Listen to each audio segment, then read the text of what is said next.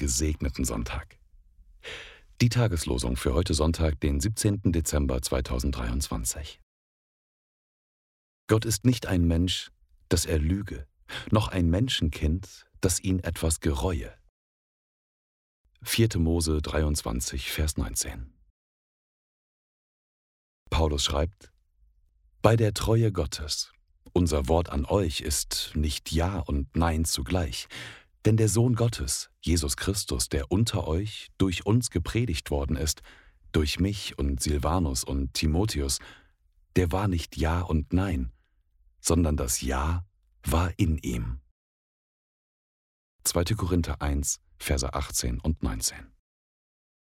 Die Losungen werden herausgegeben von der Evangelischen Brüderunität Herrnhuter Brüdergemeine.